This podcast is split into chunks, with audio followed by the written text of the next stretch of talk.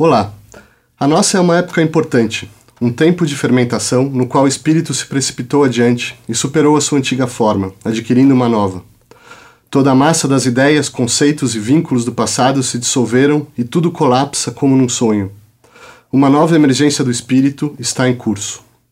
Assim, Georg Wilhelm Friedrich Hegel, no início do século XIX, descrevia o zeitgeist de sua geração Convicto de que a filosofia deve articular uma visão sinóptica de todos os nossos interesses básicos num empreendimento profundamente autônomo e unificado, um todo orgânico e não uma série de enigmas abstratos e altamente tecnicizados, ele elaboraria, junto a Fichte, Schelling e outros, aquela que foi possivelmente a especulação mais sofisticada e ambiciosa da história do pensamento.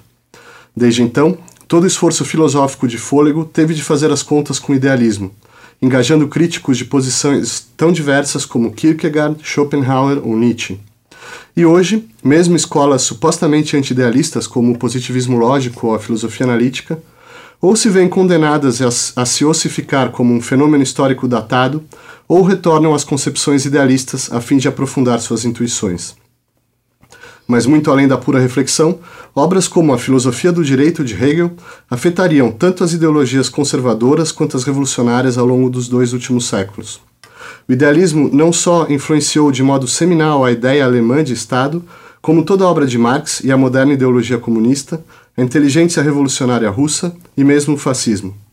Para discutir o idealismo alemão, convidamos Luiz Repa, professor de Teoria das Ciências Humanas da Universidade de São Paulo e autor da dissertação Habermas e a reconstrução do conceito hegeliano de modernidade, Marco Aurélio Verli, professor de Estética e Filosofia da Arte da Universidade de São Paulo e autor de A Poesia na Estética de Hegel, e Pedro Franceschini, doutorando do Departamento de Filosofia da Universidade de São Paulo, com a pesquisa Estética e Mitologia na Filosofia Clássica Alemã. Luiz Repa, eh, a gente pode começar analisando é, esse, o fim do século XVIII, né, a, a, a essa, esse desmoronamento do antigo regime e como isso prepara a cena para o idealismo alemão? Olha, Marcelo, a Revolução Francesa é que está nesse contexto, né? Essa, esse momento de revolucionamento de todas as ordens políticas na, na Europa moderna, ela vai ter, sem dúvida nenhuma, consequências profundas na, na história da filosofia. Né? e em especial no idealismo, né? ou em especial aquele que está na base do idealismo, que é o, Kant. Né? No, para ter uma ideia disso, o Kant coloca em perspectiva a possibilidade de uma filosofia da história cuja racionalidade se dá justamente, se mede justamente pelo entusiasmo que o público europeu tem em relação aos acontecimentos da, da Revolução Francesa. É um sinal de que talvez a humanidade caminhe para o, o melhor. O sinal está no entusiasmo, né, propriamente, não no, no decurso da Revolução Francesa. Um outro, um outro momento importante é a, como o próprio Hegel concebe a Revolução Francesa. Né? as, antes de tudo, como os novos tempos, né? como aquele acontecimento que marca a modernidade. E, e a partir daí o Hegel terá uma relação também bastante ambivalente em relação à Revolução Francesa, a ponto de, por um lado, em todo o 14 de julho, levantar uma taça em homenagem à Revolução Francesa, diz a lenda. Mas a vida intelectual dele, Hegel, assim como todos, começa mais ou menos no, na última década do século XVIII, portanto, logo depois da Revolução Francesa. Né? Isso. Eu... Mas a Revolução Francesa, o, o, significado da Revolução Francesa vai além dessa última década. Né? A gente pode dizer que a Revolução Francesa é o acontecimento que se desdobra até o final da, da vida do Hegel. Né? O as três primeiras décadas na, na Europa do século XIX, elas têm como acontecimento crucial no horizonte de todo o desenvolvimento político e cultural a Revolução Francesa. Daí essa relação ambígua, né? De um lado ele saúda a Revolução Francesa e de outro lado ele faz uma dura crítica aos revolucionários, aqueles que não conseguem ter algum tipo de satisfação com as realizações alcançadas na Revolução Francesa. Agora, ele de modo algum, é, ele mesmo Hegel e, e, e, os outros, né, pensam em simplesmente reproduzir é, a Revolução Francesa na Alemanha. estão pensando numa revolução, mas uma revolução moral, ou espiritual, né? É, o, o Hegel tem uma, uma fórmula para isso que é a, que consiste no seguinte: para ele, a Revolução Francesa teve um impacto violento que teve na França porque não houve uma reforma no espírito. Né? Reforma essa que foi conquistada na Alemanha por conta do, de Lutero. Né? Então, a reforma religiosa, de certo modo, para o, para o Hegel, levou a um tipo de modificação no espírito alemão que evitou a Revolução Francesa. E ele sempre foi muito crítico, mesmo na sua época de entusiasmo juvenil com a Revolução Francesa, aos acontecimentos chamados de terrorismo, né, o jacobinismo. Então, de modo algum, ele quis reproduzir isso na Alemanha e também considerava, depois de um certo, depois de um certo momento, considerava que não era necessário por conta da, da reforma. Mas a gente não pode esquecer também que o, nas lições sobre filosofia da história, a Revolução Francesa continua como um acontecimento não, cujo desenrolar ainda não é tido por definitivo. Marco, vamos entrar então no campo propriamente filosófico, porque o Luiz traçou um pouco é, o cenário né, sociopolítico em que o idealismo vai germinar, mas o divisor de águas é, para a filosofia moderna, e sobretudo para o tema que nos interessa hoje, é sem dúvida o trabalho de Kant. Né? As três críticas ali: crítica à razão pura, crítica à razão prática e crítica ao juízo. É, você pode sintetizar aí para o nosso ouvinte lembrar né, o que, em que consiste essas três críticas e já entrando no, no seu papel uh, definidor aí para o pensamento alemão posterior? Então, é, a importância de Kant é, para a filosofia da época é que ele estabeleceu no centro é, da filosofia o princípio da subjetividade, ou seja, da liberdade do pensamento que eh, se exprime eh, de forma muito interessante nesse termo crítica, né? Ou seja, e a, a crítica significa a possibilidade que o sujeito tem de questionamento das verdades. E no caso do, do Kant, eh, principalmente a verdade da ciência, a verdade do conhecimento, assunto principal da crítica da razão pura, e também a verdade no campo da moral, a crítica da razão prática, né? É, e, e, no caso, a crítica da, é, da faculdade de julgar, que trata da questão é, estética. Né? Então, é, Kant estabeleceu essa possibilidade e, que, que o homem tem de conduzir ele mesmo os seus rumos. Né? Eu acho que esse, inclusive, é também o ponto que se liga à Revolução Francesa, que se falou antes. Né? A Revolução Francesa colocou em questão a possibilidade de que o mundo não é fixo, que o mundo muda, né? O idealismo alemão ele vai, digamos, explorar esse aspecto da transformação, da possibilidade que o sujeito tem de se mover no campo do conhecer, no campo da moral, no campo da política uh, e assim por diante. Então, uh, tudo começa de fato com essa, essa mudança kantiana, né, com a chamada revolução copernicana, essa centralidade do sujeito. Só que esse sujeito, ele ao mesmo tempo, ele vai se revelar cindido em Kant, que é um, uma das grandes questões que, que fica da filosofia kantiana, que é, o homem ele é, ele, ele é cindido, ele é separado, ele, ele de um lado conhece, de outro lado ele age. É, é, então você tem de um lado teoria, de outro lado prática. E aí, é, justamente, os jovens pensadores que se seguem ao Kant, eles vão tentar unificar essas dimensões que eles veem como separadas no, no Kant, né? É, esse é um tema, me parece, fundamental, né? Esse esforço de, de unificação que vai se desenvolver é, no, no, idealismo de diversas formas, a começar por Fichte, né? Quer dizer, Sim. o primeiro ali grande, grande expoente, logo depois das críticas do Kant, já começa a, a reelaborar é, isso que o próprio Kant vai chamar de idealismo transcendental, sim, né? Sim. Como que é essa, como que o Fichte uh, vai entender essa filosofia do Kant o que ele vai propor de positivamente novo em relação a, a esse tema? Então, é, se a gente considerar os principais representantes do idealismo, né, os grandes nomes, Fichte, Schelling e Hegel, né, o que a gente vê nos três é uma tentativa de pensar a razão unificada, né? E aí o Fichte, justamente o primeiro que surge, né, o que fez isso pela primeira vez, ele procura fazer um recuo em relação ao Kant. Ele, tenta, ele vai tentar pensar essa subjetividade que está na base da teoria e da prática. Embora ele mesmo vai, digamos assim, considerar que a prática é fundamental, né? Ou seja, há toda uma, uma proposta da subjetividade como ativa, né? Aí o Fichte vai eh, transformar eh, o idealismo, né, numa, numa espécie de voluntarismo, né, do pensamento. Tem a, a, dialética do eu e do não eu e assim por diante, né? Como essa dialética do eu e do não eu é interessante. Acho que talvez a gente possa explorar um pouquinho isso para o nosso ouvinte. É, é, é na verdade, é, isso já está no Kant, né? O Kant ele vai dizer que o sujeito, né, ele é, é único, né? Tanto aquele que conhece quanto aquele que age, né? E, e aí está então já posto uh, o ponto de unificação, que é o eu.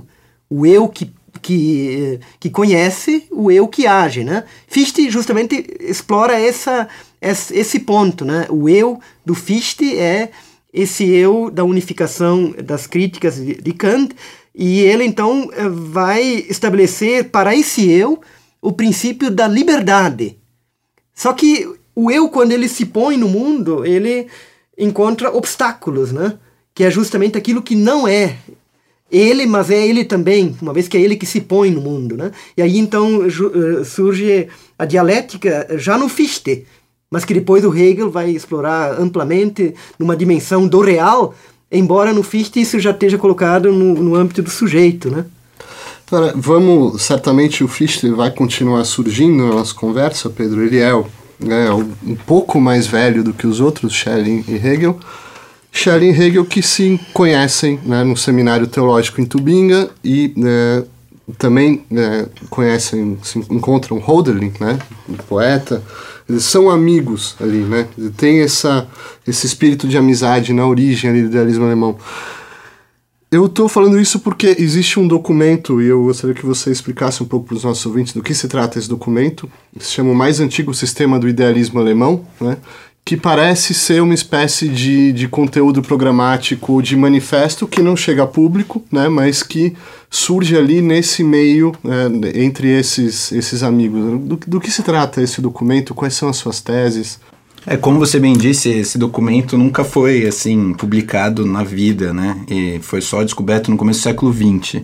E até hoje não se tem certeza a autoria, né? Ainda que se diga que a, a escrita seria de Hegel, né? Mas ele se mostra tão interessante porque justamente tem esse conteúdo programático muito, é, muito sintético das, desses pensamentos, tanto de Schelling, Hölderlin, Hegel, que, como você disse, estudaram juntos nesse momento, né, na, na, na última década do século XVIII. E é interessante porque todos eles assumiram esse, esse projeto fisteano né, com muito entusiasmo. Né? Na época, todos eles entraram em contato com as aulas que o Fichte dava em Iena no período, né? então acabou sendo esse, um pouco esse centro de ebulição. Então, eles todos se ligam a esse projeto do Fichte de aprofundar e radicalizar o projeto kantiano, mas em direção a essa unificação né? Mas, de qualquer modo, eles não deixam de notar algumas que seriam talvez deficiências do projeto fistiano, nessa chave que o, o Marco acabou de colocar, justamente da aprofundar o projeto da razão só do ponto de vista da subjetividade. Né? Então, todos eles, e nesse documento isso, essa dimensão começa a aparecer, que a razão para empreender esse projeto de totalidade, ela também precisa assumir uma dimensão também objetiva, né? Se a gente pensa justamente esse, esse saldo da revolução, que poderia ser, essa passagem do pensamento para o real, é, a cisão do que o, o, o Marco apontou que a gente tinha no Kant parece continuar de certa maneira no Fichte ainda nessa separação do eu e do objeto, né? Então, o mais antigo programa de sistema é um documento interessante porque ele vai colocando várias propostas de maneira sintética que poderiam pensar um pouco essa realização do idealismo no mundo, quase, né? Então, apesar de começar com essa, essa parte da liberdade do eu, ele começa a apontar a possibilidade de uma filosofia da natureza, que seria justamente a possibilidade de reconhecer na natureza uma dignidade também dessa do nível da racionalidade. Ele aponta o, a questão da liberdade do, do sujeito não, su, não, não submetida a um Estado.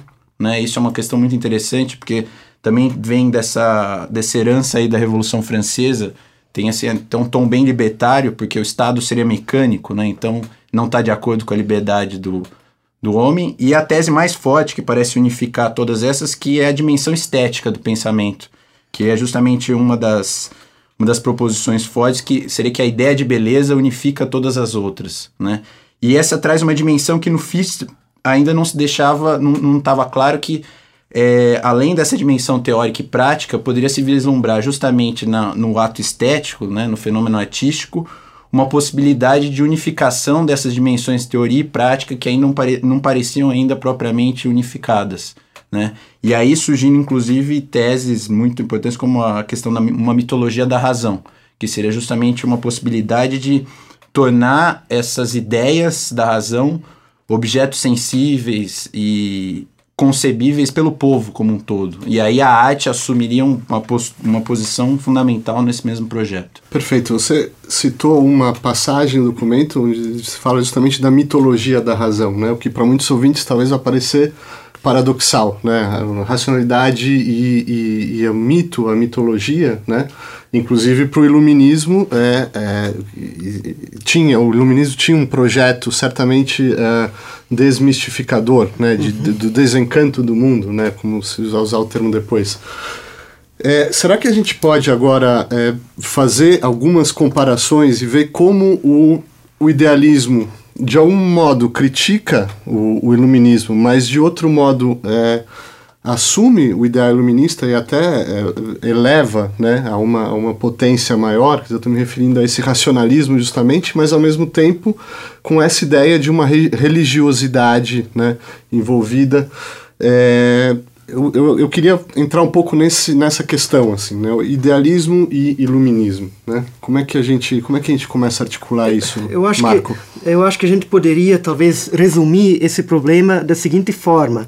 O idealismo alemão é tanto uma radicalização do, de certos projetos iluministas, como também uma certa reação a esse projeto. E eu acho que é, é, preciso compreender esse, esse, duplo movimento. Né? De um lado, aposta-se na subjetividade, na razão, eles todos leem Kant, eles consideram fundamental é, essa, essa dimensão subjetiva, mas ao quererem é, conceber essa razão de modo pleno, de modo unificado, eles vão ter que ir contra essa versão estreita da razão que vem do século XVIII. Né? E aí, justamente, entram temas mais amplos, eh, no caso, a natureza, a religião, a história, a filosofia política, ou seja, são lugares onde se realiza a razão de modo mais fundamental do que na mera subjetividade, como eles falam, né? Tanto é que eles, eh, que eles vão então fazer uma crítica ao chamado princípio do senso comum, né, é, do pensamento racional é, estreito, é, limitado, né?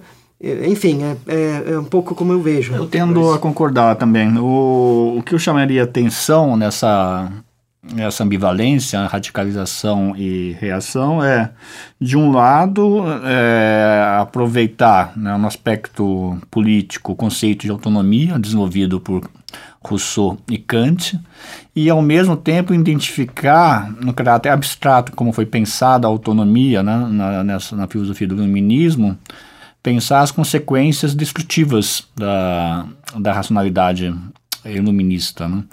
É, aí eu destaco o Hegel, né, que identifica no iluminismo né, essa descrição da capacidade de unificação que ele enxergava na sua juventude na religião. E depois uma ele escreve uma vida de Cristo né? ele escreve uma vida de Cristo e escreve também o espírito do cristianismo seu destino obras que conferem à religião um poder de unificação que foi perdido né, com a concepção de razão que se instaurou e mais tarde numa obra também bastante significativa ele escreve fé e saber né? e identifica no saber, ou seja, na posição iluminista, uma posição dogmática que tem a ver justamente com o adversário que estava sendo combatido. Né?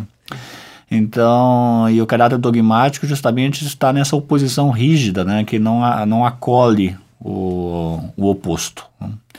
Essa perspectiva também é desenvolvida depois na filosofia do direito, na, quando ele faz uma crítica do individualismo moderno, né, que também tem relações destrutivas em relação à solidariedade, ao campo que ele chama de eticidade, onde cada indivíduo né, tem a sua identidade é, proveniente das suas relações sociopolíticas, éticas, melhor dizendo, com, o, com os outros, né, com a comunidade em que ele está inserido. Marco? É, então, eu acho interessante pensar no caso do Schelling, né? Como ele vê a, nos, uh, a questão do, da, da consciência tendo uma base na inconsciência, no inconsciente, né? A natureza, no caso, né? É justamente esse movimento de ampliação do conceito de razão para o seu fundamento. Isso é bem forte no Schelling, né? Ele sempre lidou com essa ideia de que o eu não é por si só o absoluto. Aliás, esse termo é, é, também importante, o absoluto, que surge como uma, uma tentativa de pensar uma racionalidade eh, que seja plena e que não seja limitada apenas ao, ao sujeito finito, né? ou a uma, a uma versão da razão cuja matriz é a mera matemática. Né? Aparece no Hegel eh, uma crítica à matemática, porque a matemática é esse pensamento que se impõe é, sobre os fenômenos e não deixa os fenômenos eles mesmos se manifestarem. É, isso é um ponto muito interessante porque permitiu até que o idealismo, nessa, nessa relação ambígua com, a, com o iluminismo e com o esclarecimento, é, trouxesse para si mesmo impulsos dados por autores claramente críticos à própria tradição do iluminismo, né, como Hamann, Herder, Jacobi, então é interessante porque justamente o idealismo parece assumir justamente esse potencial da razão colocado pelo iluminismo, mas também essa necessidade de reformar um conceito muito unilateral ainda de razão, né? Porque todos esses autores que criticavam o esclarecimento, né, o iluminismo, pareciam justamente colocar como um conceito ali de razão parecia muito limitado, não incluía, por exemplo, a sensibilidade, ou parecia apartar o homem do mundo, né? Então, matematizar a natureza, então, existe um movimento que no Schelling, né, parece ficar muito claro, de dar uma outra dignidade a todas essas dimensões, sem abandonar uma pretensão de racionalidade. Quer dizer, não cair num irracionalismo, mas justamente reformar o que se tem por razão para um algo muito mais amplo e total. E eu Marco. acho que seria é, é, importante é, mencionar também o que aconteceu na época, né, no pensamento alemão é justamente uma época de grandes poetas, né? Goethe, Schiller, a música também teve um, um, um alto nível, né? Mozart, é, é, a música, na verdade, né? Então, é, esse movimento de ampliação da razão, de pensar a racionalidade diversificada, ou seja, just, a racionalidade ela não tem um único caminho, o idealismo vai explorar diferentes formas de racionalidade que estavam sendo eh, executadas pelos poetas, pelo próprio romantismo, eh, de uma forma original naquele momento, né? Então, é, a gente tem que perceber que não é apenas um movimento de pensamento abstrato dessas três figuras, ou quatro, né? É, Fichte, Schelling, Hegel, Hölderlin, né? Mas que era uma espécie de espírito da época, né? É, é algo incrível como nessa década de 1790 até 1800, quantos sistemas de pensamento, quantas criações não surgiram, né? Naquele pequeno espaço alemão, né, de Jena, Weimar, uh, cidades próximas, né? Então, uh, isso tem que, ser, tem que ser levado em conta, né? Certo. Se, seria o caso, talvez, antes de a gente entrar nos, nos temas, na temática própria do, do, do idealismo, é, fazer essa mesma comparação que a gente fez em relação ao iluminismo com o cristianismo, porque me parece que a mesma ambivalência mutatis mutandis se verifica em relação ao cristianismo, ou seja, muitos críticos do idealismo vão criticá-lo por ainda ser excessivamente cristão, outros ao contrário, né, por, uh, por, por tentar superar o cristianismo de algum modo, associações até com, com o gnosticismo, né, quer dizer, é, o que o, esses idealistas estão assumindo do cristianismo e no que eles estão o cristianismo histórico, né, uma versão católica sim, sim. protestante, de que maneira eles estão tentando é, ultrapassar esse horizonte? Bom, eu Marco? vejo eu vejo esse problema da religião é, no campo da história. Quer dizer, aí nós temos que levar em conta a noção de história colocada de modo forte pelo Herder, pelo Winkelmann, né? e que inicialmente tem a ver com uma uma recepção do mundo grego, da Grécia enquanto ideal. E aí, num segundo momento, é que entra o cristianismo. O cristianismo também, eles vão ter, em relação ao cristianismo, também vai ser uma relação ambivalente, com bastante complexidade. Né? Não é, há algo do cristianismo que deve ser preservado, né? mas as formas institucionais do cristianismo merecem a crítica que, que receberam né? durante a, o iluminismo. Né? Essa eu acho que é a, que é a tendência né, do pensamento de vários deles. Mas aí não podemos esquecer as diferenças de monta, né? Por exemplo, Fichte foi acusado de ateísmo, né? O, o Schelling era também foi chamado de panteísta, o que é uma outra forma de chamar de, de ateísmo. Né? O Hegel, que tem uma valorização da religião como momento do saber absoluto, vai fazer também um esforço no, no âmbito da política de retirar da, da religião qualquer caráter de, de restrição né, à, à, autonomia política do Estado. Né? Então, não, me parece que a, que a questão interna para eles com a religião não passa por uma adoção de posição do, posições do cristianismo. Me parece que é uma crítica ao iluminismo de ter recusado inteiramente o que vinha junto com a religião e a importância que a religião tem para criar unificações, para criar identificações, etc. Né?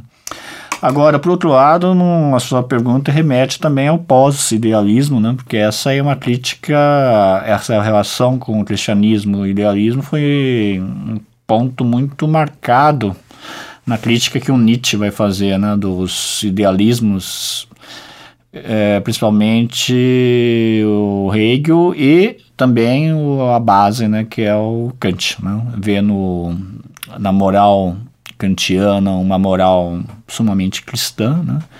E vê na, na filosofia da história do Hegel e dos hegelianos uma reafirmação né, da, da cultura ocidental cristã. Existe, né, eu pensava com a fala do cristianismo, é, sobretudo nisso, Pedro, é uma existe essa ambição da totalidade, né, do absoluto, e a gente lê essas, esses grandes sistemas do Hegel, do Schelling, e parece que eles estão querendo quase que vai entrar na mente de Deus, por assim dizer, ou explicar o processo mundial, é, um processo trinitário, né, de na economia é, trinitária e como ela se manifesta no mundo.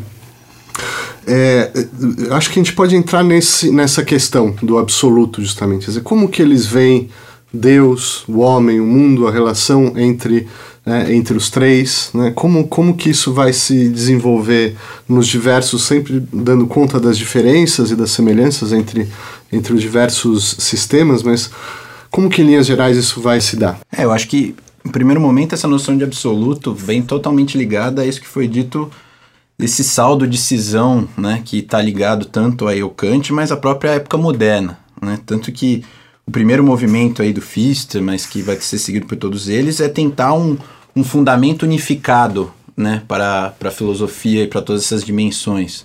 Então, obviamente, o absoluto vai aparecer como essa figura que seria um princípio do qual a filosofia seria capaz de partir, né? Porque parecia muito isso que foi percebido que estava faltando no, no Kant, né? Você não tinha um, um princípio que unificasse a, a filosofia, né? Então, o absoluto, no primeiro momento, aparece como essa figura, né? Que no Schelling, por exemplo, aparece como um incondicionado, né? E porque coloca justamente essa pretensão de, de totalidade, né? Como você bem disse. E isso também é interessante porque tem esse horizonte que a própria arte contribuiu aí, né? Se você pega em autores como Schelling, né? Essa, essa noção do absoluto parecia ser muito guiada por uma noção da, da arte, porque a arte parecia propor um, um objeto que dava ali um total, né? Porque o absoluto se coloca justamente nessa unidade entre sujeito e objeto, de certa forma. Então, todas essas dimensões, né, como a gente falou da filosofia da natureza, a, a estética, todas elas tentaram incorporar essa dimensão justamente do absoluto, né, que eu acho que vai ser fundamental para a concepção do Hegel mesmo de razão. Eu acho que é preciso ter cuidado com essa relação entre Deus e absoluto, religião e filosofia, no caso do idealismo, né? porque uh, me parece, como Pedro e Marcos têm insistido, que a questão da unificação né, que eles querem resolver por meio de uma concepção de absoluto, ela não tem a religião como ponto de partida. Né? Ela tem a religião como um dos meios. Né? O, um dos momentos, um dos meios. A gente pode até dizer que a, a maneira como eles viam a polis grega seja até a, o primeiro modelo, né? o ideal né? da, grego, né? e não a, a, religião tal como nós conhecemos a partir do cristianismo. Né? O, no, o Hegel chega a dizer na feminologia que Deus é só um nome. Né? Um nome com que gente, nós tentamos representar o absoluto, né? mas o absoluto não se resolve em Deus. Né? E isso é bom ter sempre em mente quando tratamos com o idealismo, né? sem, obviamente, tirar a pertinência e a criatividade da crítica nietzschiana. É, sobre o absoluto, eh, poderíamos falar muita coisa, mas eh, talvez acrescentando, eh, tem essa dimensão histórica, né, que o Luiz já levantou, a questão da Grécia, né? é, que foi muito forte na segunda metade do século XVIII, na Alemanha, na França também, né? Os gregos como o povo que vive feliz, unido, unificado e, portanto, vive no absoluto. E a época moderna é cindida, é separada. Nós temos o, o Estado moderno, os indivíduos modernos que seguem as suas profissões e que, portanto, não vivem harmoniosamente num todo. Então, o absoluto surge como uma carência também, né? como algo que nós não temos e que temos que procurar. Só que nesse ponto, o idealismo, se a gente percebe o movimento de pensamento total, desde o Fichte até o Hegel, eh, eh, no caso, entre 1815 em diante, quando ele escreve as suas grandes obras, né, a própria enciclopédia, o que a gente percebe é que eh, inicialmente tentou-se postular o absoluto, tentou-se eh, eh, apresentá-lo como uma possibilidade que teria que ser colocada pelo homem. E, e só que aí foi se percebendo que na verdade o absoluto tem nele mesmo a cisão, né?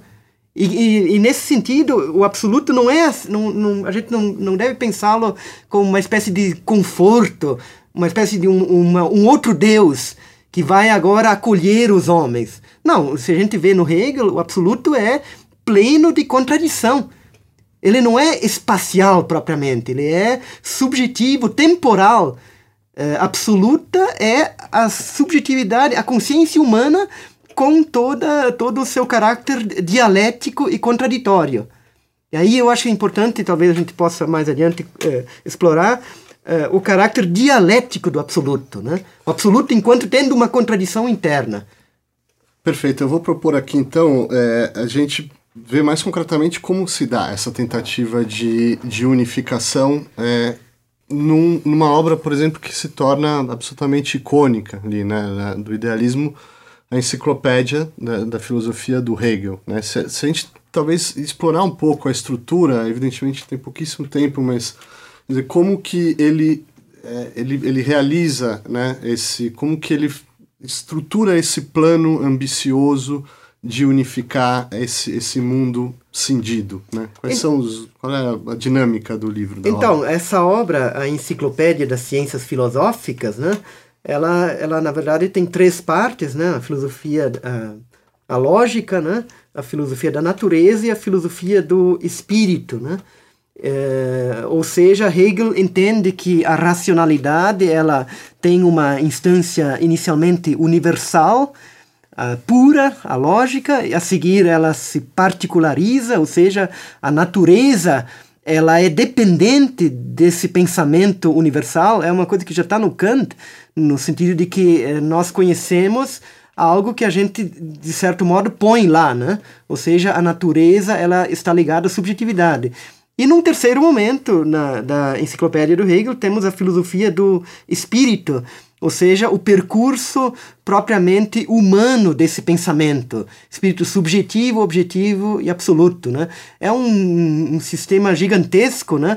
E o Hegel procura aí percorrer eh, várias, vários níveis de saber, né? Eh, eu, eu, obviamente não dá para explicar aqui esse sistema, mas talvez voltando ao problema do absoluto, né? que é o ponto final da, da enciclopédia, né? Hegel vai dizer que ele se realiza na arte, na religião e na filosofia. Ou seja, são instâncias totalizantes né, em que o homem se encontra. Talvez esse seja um dos grandes legados de, de, do Hegel, eh, apontar para, esse, para essas figuras totalizantes que, no entanto, estão em crise na época moderna. A gente não pode esquecer que eh, aquilo que eu falei antes, o idealismo ele vai cada vez mais entrando numa dimensão fenomênica e real, e, e de modo que essas grandes eh, figuras de saber também se revelam pelo seu lado obscuro, pelo seu lado eh, eh, precário, né? Aí nós temos todos eh, os temas do fim, né? O fim da arte, fim da religião, ou seja, o idealismo talvez a gente possa já ir passando para a recepção, né? De como eh, o idealismo colocou certas tarefas que, no entanto, ao longo do século XIX e XX, foram eh, se tornando bastante inviáveis. Né? Eh, a, a, a, religião entra em crise, que era uma das grandes, um dos grandes lugares de pensamento, a arte também.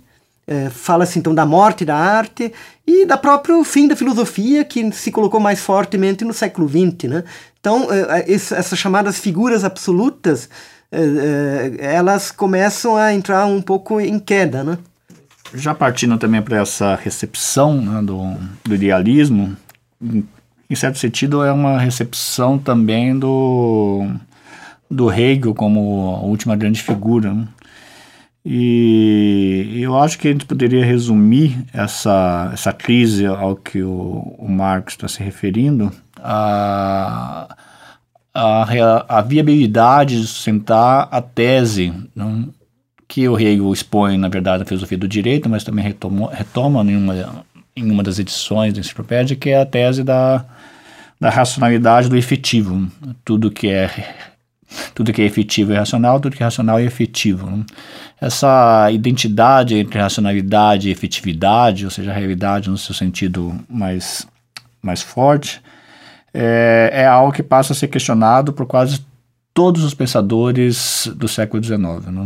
Nós começamos por Feuerbach, passamos pelo Marx, é, passamos por Kierkegaard, todos eles, de certo modo, têm em mente recusar essa tese para mostrar que a realidade não é ainda racional. Sim, se trata de um processo de racionalização e isso justamente vai ser o, motor ali do, do marxismo. Né? Talvez esse, esse seja um ponto interessante, como se você puder explicar como Marx é, inverte de alguma maneira, né, segundo a própria expressão dele, é, o sistema eh, hegeliano. É, essa inversão precisa ser bem entendida. Né? O, nós não podemos esquecer que entre o, o Hegel e o Marx há um filósofo muito importante, um crítico da, da religião que fez época, né? É, foi muito importante para toda uma geração, chamada jovens hegelianos, também os hegelianos de direita, que é o Feuerbach. O Forman identifica na religião, ao contrário do Hegel, justamente um caráter racional, que ele chama de alienação. Né? Ou seja, a religião é produto do homem, né? mas é um produto que ganha autonomia em relação ao homem. Né? essa ideia de alienação, depois o Marx vai se aproveitar para justamente mostrar como as relações econômicas podem ser determinadas como algo desse tipo, né? como nessa lógica. Né? Nós produzimos um mundo né, de relações econômicas, políticas, mas esse mundo se impõe a nós como se fosse uma natureza, como se viesse dela a coerção, né? e não de nós mesmos. Uh, a partir daí já tá, nós temos o patamar para um novo tipo de desenvolvimento na filosofia, né?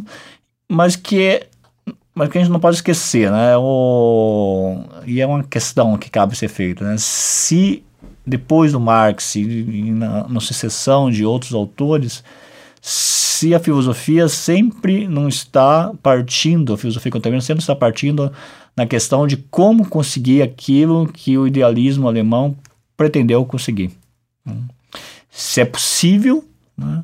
E se é possível, como, se nós não podemos mais recorrer aos meios que o idealismo dispunha na época e cair em desuso, cair em descrédito e tudo mais. Mas que a questão propriamente do idealismo parece estar é, tá sempre no horizonte né, do, do, da filosofia contemporânea, pelo menos uma boa parte da filosofia contemporânea. Eu, aí eu menciono, sobretudo, uh, além do próprio Marx, a teoria crítica, né, uh, de pensadores como como Adorno, como Horkheimer, como Marcuse, Walter Benjamin e Habermas.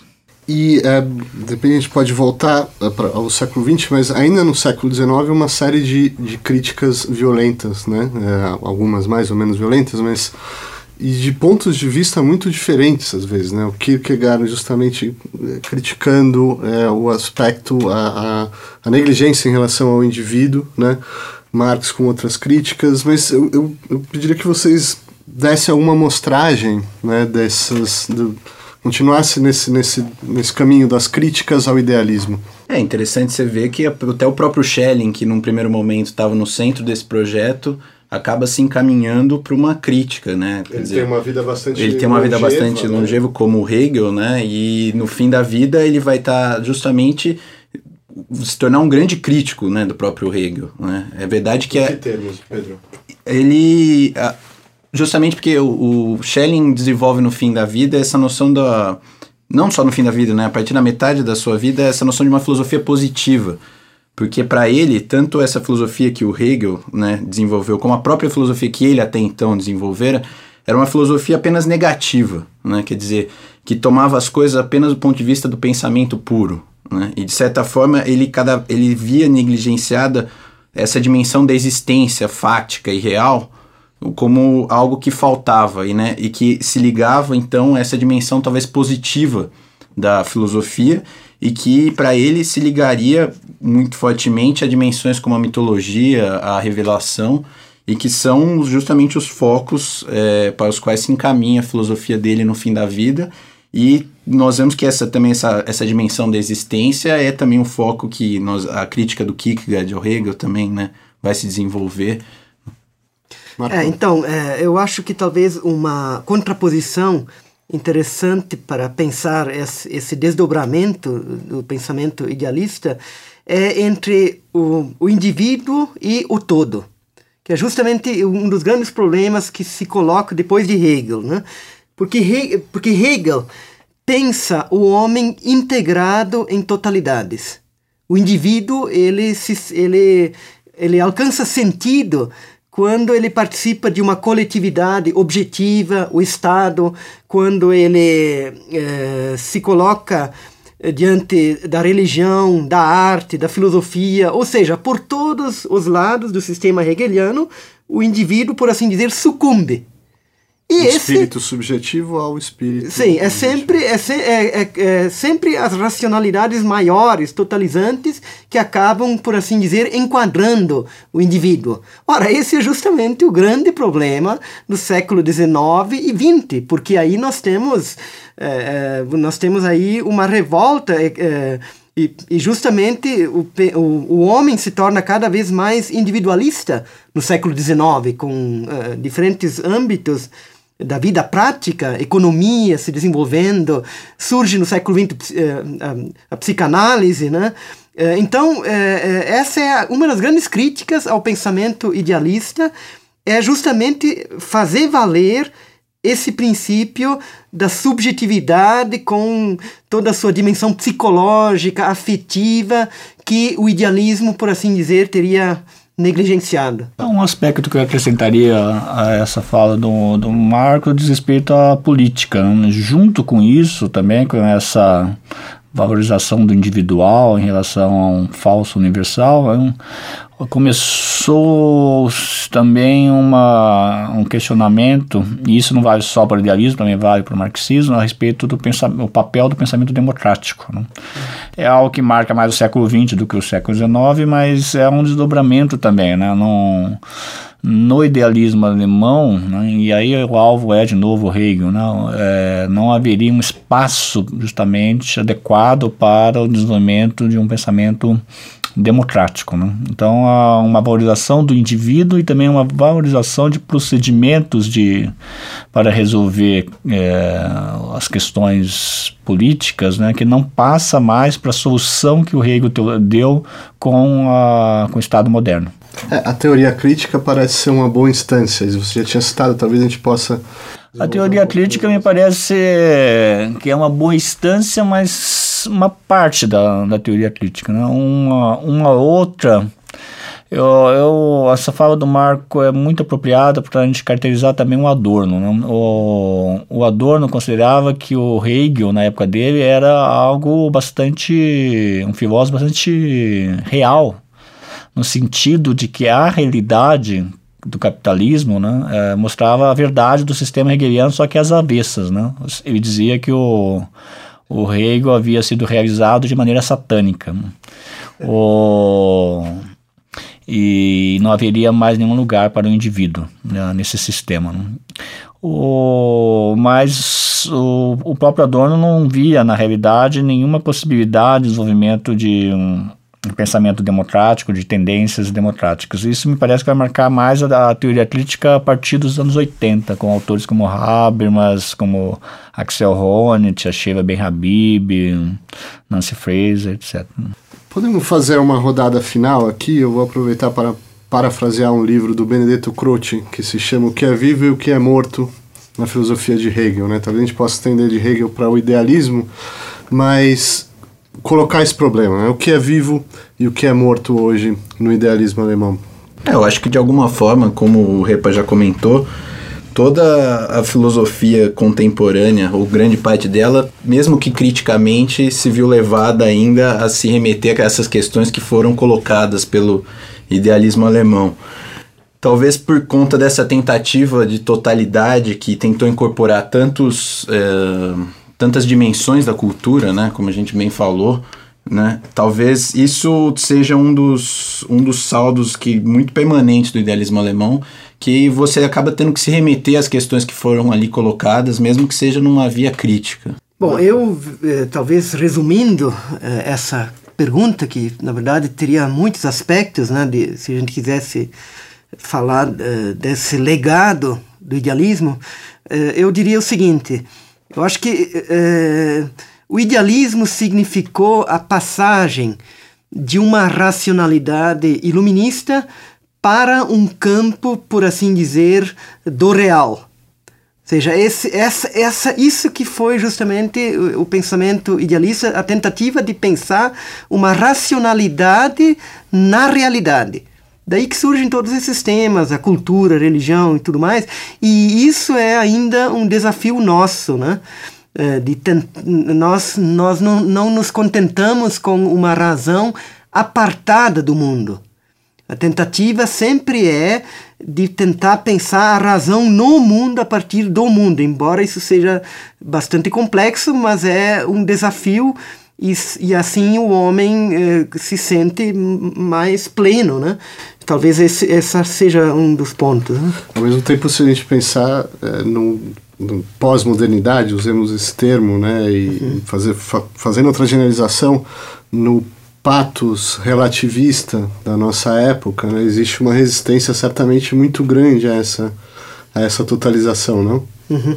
É, eu acho uma, uma, ótima questão essa. Ou talvez nós pudéssemos dividir boa parte das reações ao idealismo é, a partir da apropriação que se faz do arco que vai do Kant ao Hegel, né? que, que, e aí há várias escolas, e, e, o que caracteriza essas várias escolas é, é, me parece exatamente isso que o Marco comentou. Né? É uma tentativa de relacionar razão e realidade né? com menos ambição, com mais cuidado que o idealismo, com mais aviso historicamente situado, digamos assim, mas que não abandona o projeto de uma sociedade livre, de uma, uma sociedade emancipada, de uma sociedade não cindida né, de maneira dura, áspera, né, mas em que os indivíduos conseguem desenvolver uma identidade a partir do outro e respeitam ao mesmo tempo a alteridade. Há uma relação com a natureza também, que não é a relação unicamente do domínio. E há uma outra tendência, que é uma tendência à rejeição do, do idealismo, que é também a desconfiança em relação à razão como tal. Né? Em que a figura do Nietzsche me parece é, ter uma força absurda, né? É, é, e aí esse pós-modernismo, mas obviamente com todo cuidado que tem esse tipo de designação, eles me parece que se situam fora desse arco. Né? A, a, ideia é fazer uma crítica da razão sem nenhuma confiança na razão, não, sem nenhuma confiança em uma outra razão. E eu, eu diria que haveria uma confiança no outro da razão, mas não na razão ela mesma. Obrigado, Luiz Repa. Por hoje é só. Obrigado, Pedro Franceschini. Obrigado, Marco Verli. E até a nossa próxima edição.